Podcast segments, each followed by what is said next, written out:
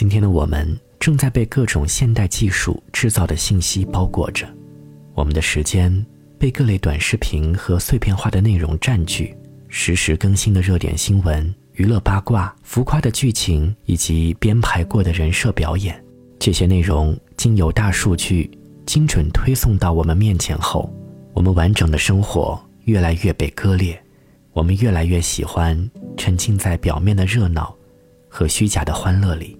最后，丧失自我独特的个性。在这个略显浮躁的时代，好像每一天都会有很多新鲜的事情发生。但当我们夜深人静去反思这一切时，好像这个世界的喧嚣又与自己无关。在这样的背景下，我们究竟该何去何从？找到从容淡定的前行力量。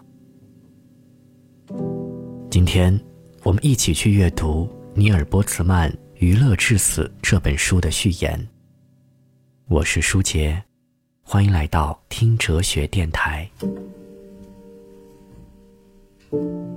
人们一直密切关注着1984年，这一年如期而至，而乔治·奥威尔关于1984年的预言没有成为现实。忧虑过后的美国人禁不住轻轻唱起了颂扬自己的赞歌，但我们忘了，还有另一个同样让人毛骨悚然的版本，这就是奥尔德斯·赫胥黎的《美丽新世界》。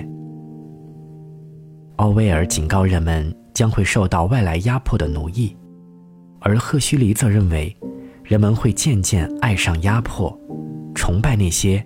使他们丧失思考能力的工业技术。奥威尔害怕那些强行禁书的人，赫胥黎担心再也没有人愿意读书。奥威尔害怕那些剥夺我们信息的人，赫胥黎担心的是人们在汪洋如海的信息中日益变得被动和自私。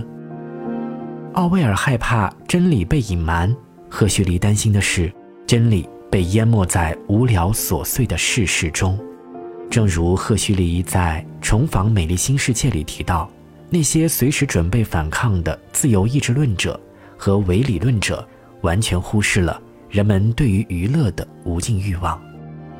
在一九八四中，人们受制于痛苦；而在美丽新世界中，人们享受失去自由。简而言之。阿威尔担心我们憎恨的东西会毁掉我们，而赫胥黎担心的是，是我们的文化成为充满感官刺激、欲望和无规则游戏的庸俗文化，我们将毁于我们所热爱的东西。